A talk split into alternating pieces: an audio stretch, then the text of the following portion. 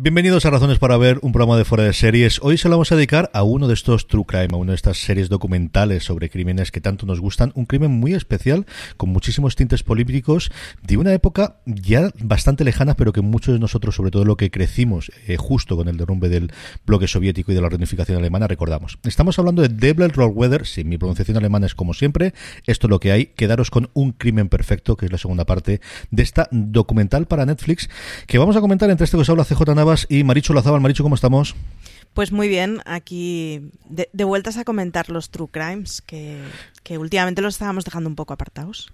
Totalmente, y además es un género clarísimamente que funciona en vídeo, en audio, en el auge de los podcasts que estamos viendo recientemente. Tenemos True Crime, desde luego hasta la cocina. Y para compartir también este comentario de, de, la serie de, de, Netflix sobre este asesinato que comentaremos ahora mismo, tenemos también a Juan Galonce. Juan, ¿cómo estamos? ¿Qué tal? Muy buenas tardes. Encantado de nuevo estar con vosotros. Vamos hablando, Maricho comentaba, vamos a hacer una pequeña sinopsis para aquellos que desconozcan, como yo desde luego era mi caso, y mira que al final a mí la política me gusta, yo recuerdo vivamente la caída del muro de Berlín, yo fui de los que todavía estudió el Pacto de Varsovia, la división y cómo había a la Alemania Federal y la Alemania Oriental, recuerdo las distintas banderas y los distintos himnos, tanto los Juegos de Ordenador como los Juegos Olímpicos, eso no me lo tienen que contar, era pequeñico, pero yo lo recuerdo perfectamente, y sin embargo desconocía por completo la historia de este hombre, de este Red, eh, Caster Weather, que era miembro del Partido Socialdemócrata eh, alemán, uno de los dos grandes partidos, en ese momento no gobernaba, gobernaba la CDU, la que ahora es de Merkel, pero que en ese caso era Helmut Kohl, el, de alguna forma el causante de la reunificación y posteriormente del avance de la Unión Europea, el que presidía Alemania, y fue una persona a la que se le encargó no la reunificación en sí, pero sí una parte importantísima que era qué hacíamos con todas las empresas de Alemania del Este una vez que la reunificación. Y fue asesinado con un francotirador. Eh, hay distintas causas, ya lo comentaremos, y la serie precisamente se va en eso, en la más concurrida, que era que era un grupo terrorista que había en ese momento en Alemania eh, de connotaciones comunistas, lo había matado, pero había, pues como en todo True Crime, no solo un único asesino, sino distintas posibilidades y distintas teorías alrededor de ese asesinato.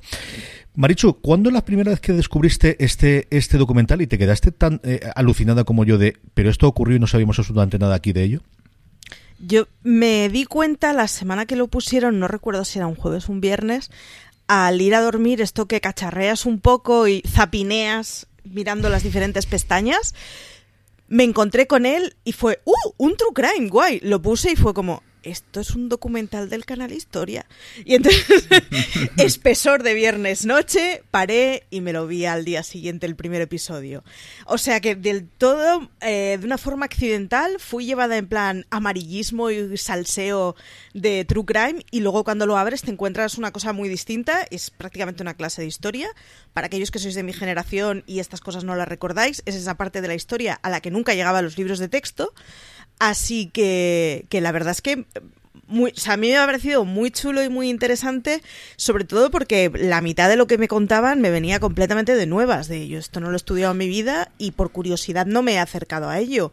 Así que es un true crime, pero un poco más político que criminal, aunque tiene sus conspiraciones varias.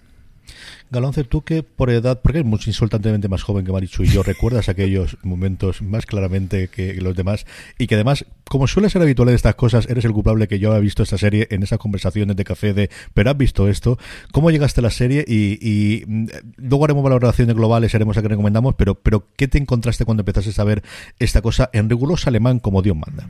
Claro, mi alemán de pasiego, como todo el mundo sabe, naturalmente, bueno, eh, yo la serie me pasó como Maricho, estaba zapeando en, Netflix, pues, navegando, ¿no? Y de repente mm, ese famoso algoritmo y maravilloso algoritmo que te dice, esto es para ti. Y yo, de esto que entras y lees la sinopsis y dices, ¿de qué me suena, de qué me suena, de qué me suena? Bueno, yo tengo una edad, en aquella edad, en aquella época, yo he trabajado ya en un periódico, vosotros mucho más jóvenes. Entonces, eh, yo no me acordaba del suceso en sí, naturalmente, porque es una cosa que pasa el tiempo, hace 29 años y tal. Pero mm, pero sí que viví, eh, en cierto modo, en muy primera persona, porque había salido a la universidad y estaba trabajando en el periódico, la época de la reunificación. A mí, en cuanto vi la sinopsis y automáticamente entré en el ordenador y vi de qué iba eh, la historia de, este hombre eh, y vi los, ese, ese, proceso conspiranoico que había alrededor y que el caso sigue siendo inconcluso, dije, esto hay que verlo. Y de hecho fue empezar y no acabar, o sea, me fusilé los cuatro capítulos en nada.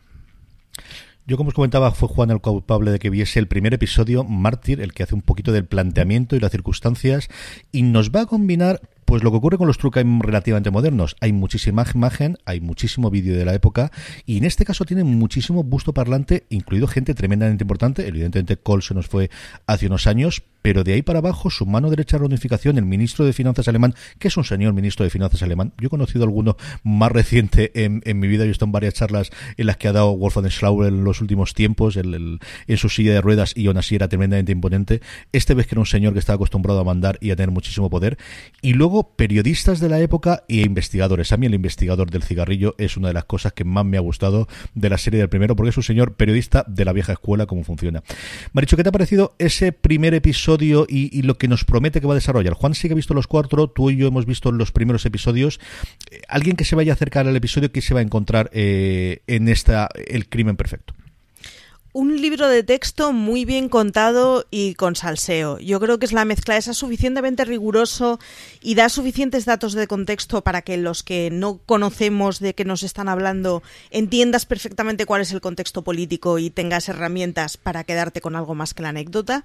Pero luego realmente es un caso eh, que, que, tiene su salseo no solo en sí por el crimen, la investigación, etcétera, sino porque al final estamos hablando del crimen de, de el tipo que se dedica a coger la RDA y desmontarla o traducirla a una sociedad capitalista. Entonces, al final estás hablando de cosas muy tangibles y de cosas muy de grano pequeño, de esas que no suelen aparecer cuando uno se pone a leer la Wikipedia.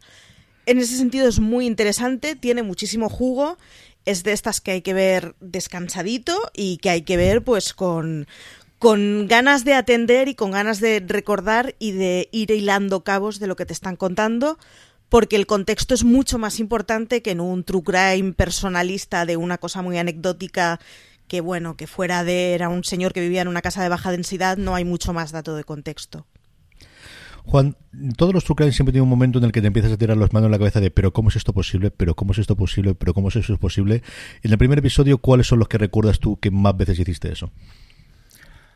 Bueno, como decía, como decíais antes, es la presentación de la historia y luego en los capítulos siguientes va desarrollando las teorías eh, conspiranoicas, ¿no?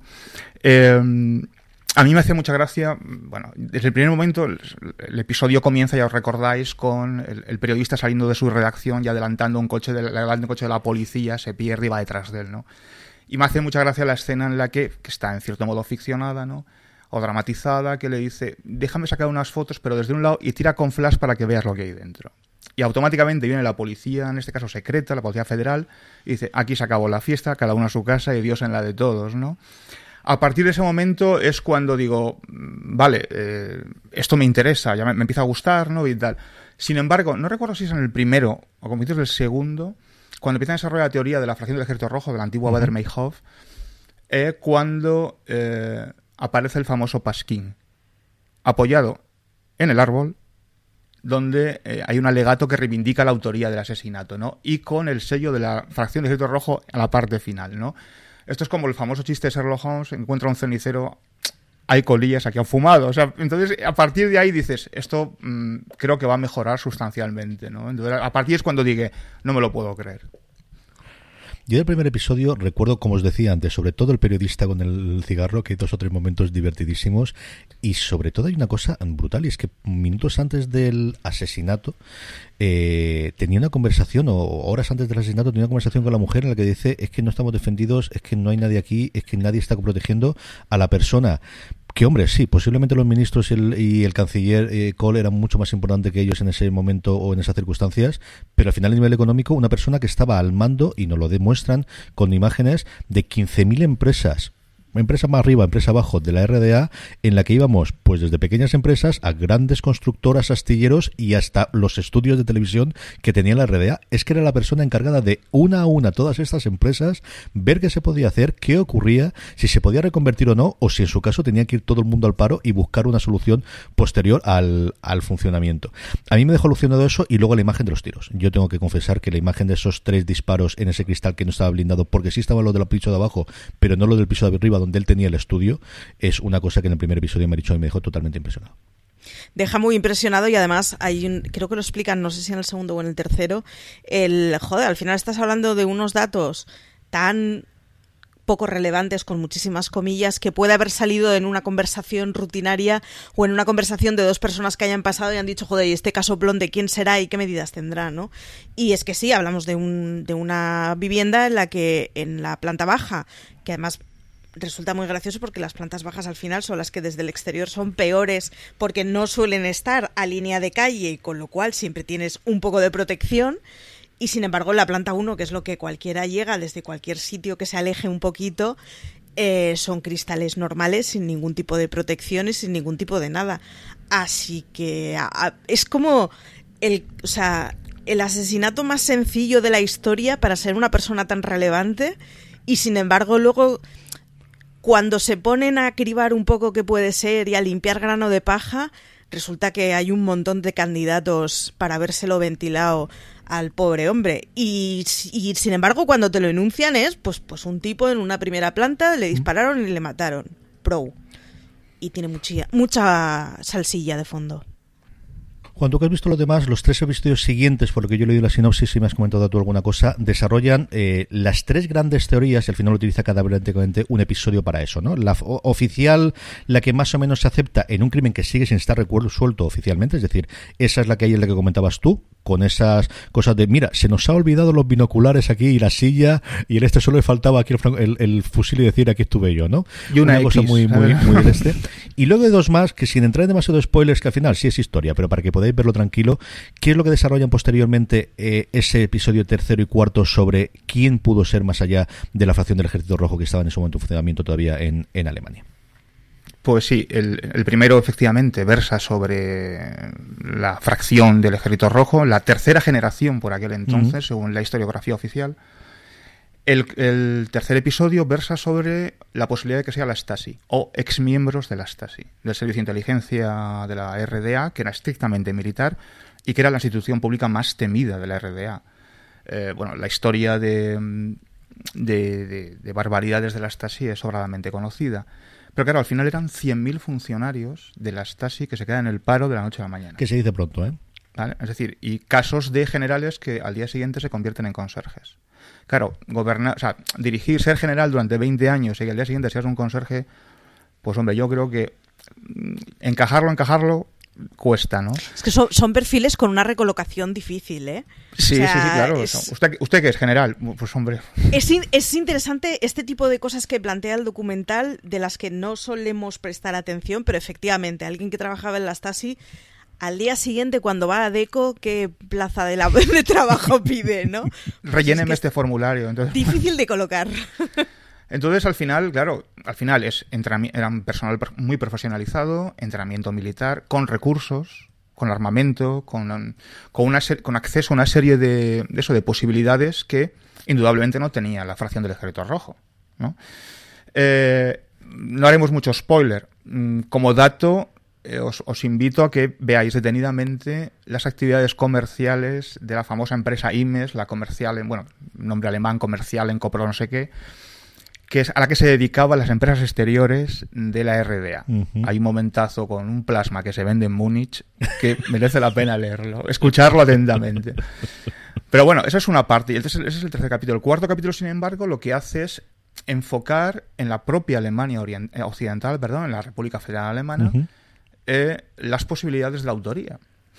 Por dos motivos, ¿no? Uno, en primer lugar, porque, claro, están provocando una desafección en la RDA brutal y claro, esto empieza a generar un malestar en la sociedad. Que bien, que eh, al final sabes que iba, que iba a suceder, ¿no? O sea, que esa colonización económica iba a suceder, pero no deja de una desafección brutal. Al final estamos hablando de que hay un pleno empleo y se barajan cifras del 30, 40, 50% de empleo una vez se acometa la reconversión y las privatizaciones. Ahora bien, había que buscar una fórmula para cambiar esa, esa, esa deriva, esa desafección.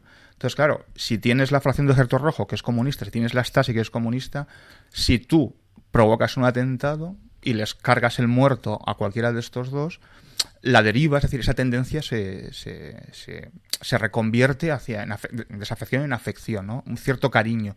Que eso lo dicen claramente. Y la otra, que me parece muy perversa, pero no por ello menos eh, verosímil, es que el, el talante de este hombre efectivamente tenía una notaría ingente, era considerado el mayor CEO del mundo en 1990. Tenía 15.106 empresas a, a, su cargo. Tenía un talante más tan reconversor como privatizador. Es decir, eh, buscaba la privatización, obviamente, una economía de mercados, pero también buscaba la reconversión y la asunción del Estado de cierta parte de esa industria, fundamentalmente la industria pesada. Su sucesora, que es eh, Birgit Weil, me parece, eh, tiene el talante completamente diferente. Tiene un talante eminentemente privatizador. Tal es así que en 1994 el 94% de las empresas están privatizadas. Esto es mucho más perverso, naturalmente, y es mucho más conspiranoico, pero los datos son esos. Y en el, en el, en el docu, en el cuarto capítulo, lo dicen claramente. Claramente. Entonces, eh, al final tienes tres posibles candidatos y todos tienen motivos y todos tienen motivaciones para, para poder perpetrar, para haber perpetrado el, el asesinato, ¿no? Entonces a mí pues me parece me parece muy atractivo las tres posturas.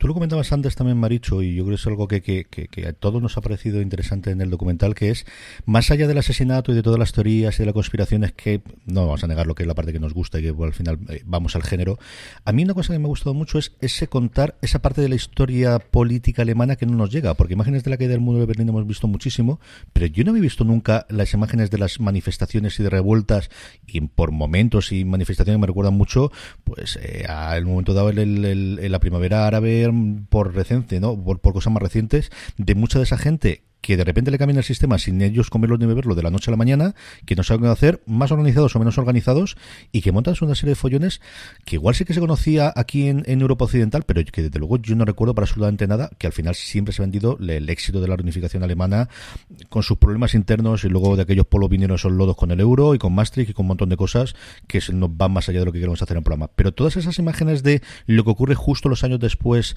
de esa alegría desconmensurada, y una cosa que me gusta mucho del primer episodio que es una entrevista al guitarrista, que lo recordar, de Ramstein, que dicen, tuvimos durante una serie de meses un sentimiento de libertad, de hemos roto con todas las tubaduras y ves a la gente bailando como si aquello fuese, no sé, el, Nueva York de los 70 o una cosa similar, ¿no? O los locos años 20 eh, con el pinchadiscos esa, ese otro retraso de al final no todo es bonito, no todo el paraíso en la tierra es muy complicado de conseguir, es una cosa que a mí también me gustó mucho del primer episodio, me dicho. Sí, y hay dos cosas que pican mucho la curiosidad del primer episodio, que son, el primero, una frase que dice que hay varios atentados de la RAF que no han sido esclarecidos hasta el momento. Es como, uh, esto es una mina de cosas que, que, buscar y que leer, que es posible que sea interesante. Y la otra que plantean es, es impacta mucho porque el, o sea, el muro de Berlín es anteayer, pero también es poco, o sea, suficientemente después de, de, la Segunda Guerra Mundial como para que uno pensara que ciertas cosas se habían quedado enterradas. Y sin embargo, tras las imágenes de los entrevistas, o sea, de las manifestaciones en contra de la guerra de Vietnam, las declaraciones del momento de gente entrevistada en la calle es que los exterminen. O sea, me impacta muchísimo el pensar que en mi cabeza es anteayer y mm. algo pasa cuando aún no se había asumido esa cosa de hola, a la gente no se le extermina, ¿no? No se le extermina, no lo dices delante de una cámara, menos si eres alemán. No sé cómo decirlo, todo mal. Y impacta mucho el anteayer se tenían aún ciertas ideas que, que, dan mucho miedito y al final es gente que se manifestaba en contra de la guerra de Vietnam, que tampoco estás hablando de una cosa tan loca como para que la solución que le aparezcan a varios sea que acaben con ellos impacta muchísimo ese, ese retrato de, pues eso, de más allá de las imágenes felices y del comentario feliz de todo el mundo se abrió un restaurante para vender aceitunas y quesos griegos, ¿no? y salchichas en alguno de los casos. Vamos hablando, Juan, ¿a quién recomendamos que vea la serie? ¿A quién eh, creemos que le puede gustar esta eh, miniserie documental de Netflix? Bueno, eh, antes lo definió Marichu claramente, o sea, esto es historia, historia pura y dura, es decir, o sea, es un, podría ser un docu del National Geographic, o sea, del History Channel, National Geographic, una cosa de estas, ¿no?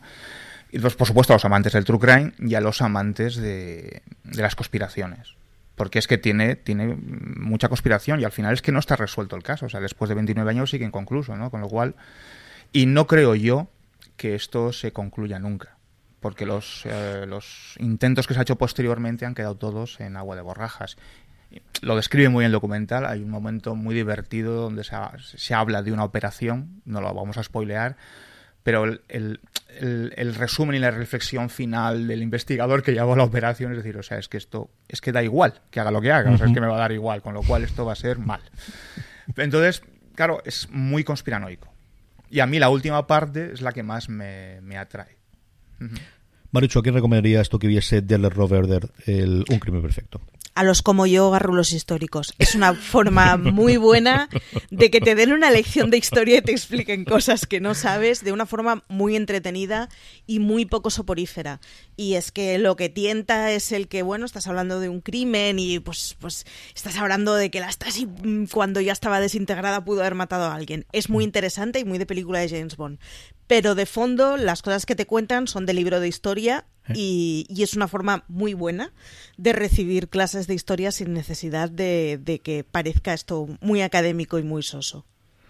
Yo coincido con vosotros, yo creo que al final, eh, y por irme por la parte de la historia, ¿no? La gente de mi generación de 35, 45 años que conoció, al menos estudió en su momento, una Europa dividida y el telón de acero, yo creo que el volver a recordar eso, que está muy cerca y está muy lejos al final, pero que todos recordamos una vida previa ahí. Y luego aquellos que no lo han visto por acercarse, porque al final damos por sentado que Alemania es la Alemania que es y no lo era hasta hace tres días y, y de verdad que muchas de esas eh, ocasiones y esa esa digestión de todos los problemas que traía la Europa alemana, eh, la, Alemania eh, oriental, mm, trajo muchas cosas que después se tomaron a nivel de decisión de la Unión Europea y que provocaron muchísimas cosas que hoy podemos ver a nivel de quién toma las decisiones, de cómo se toman las decisiones, de los límites de gasto y muchísimas cosas más que luego podéis investigar a partir de ahí, tanto ellos como los franceses.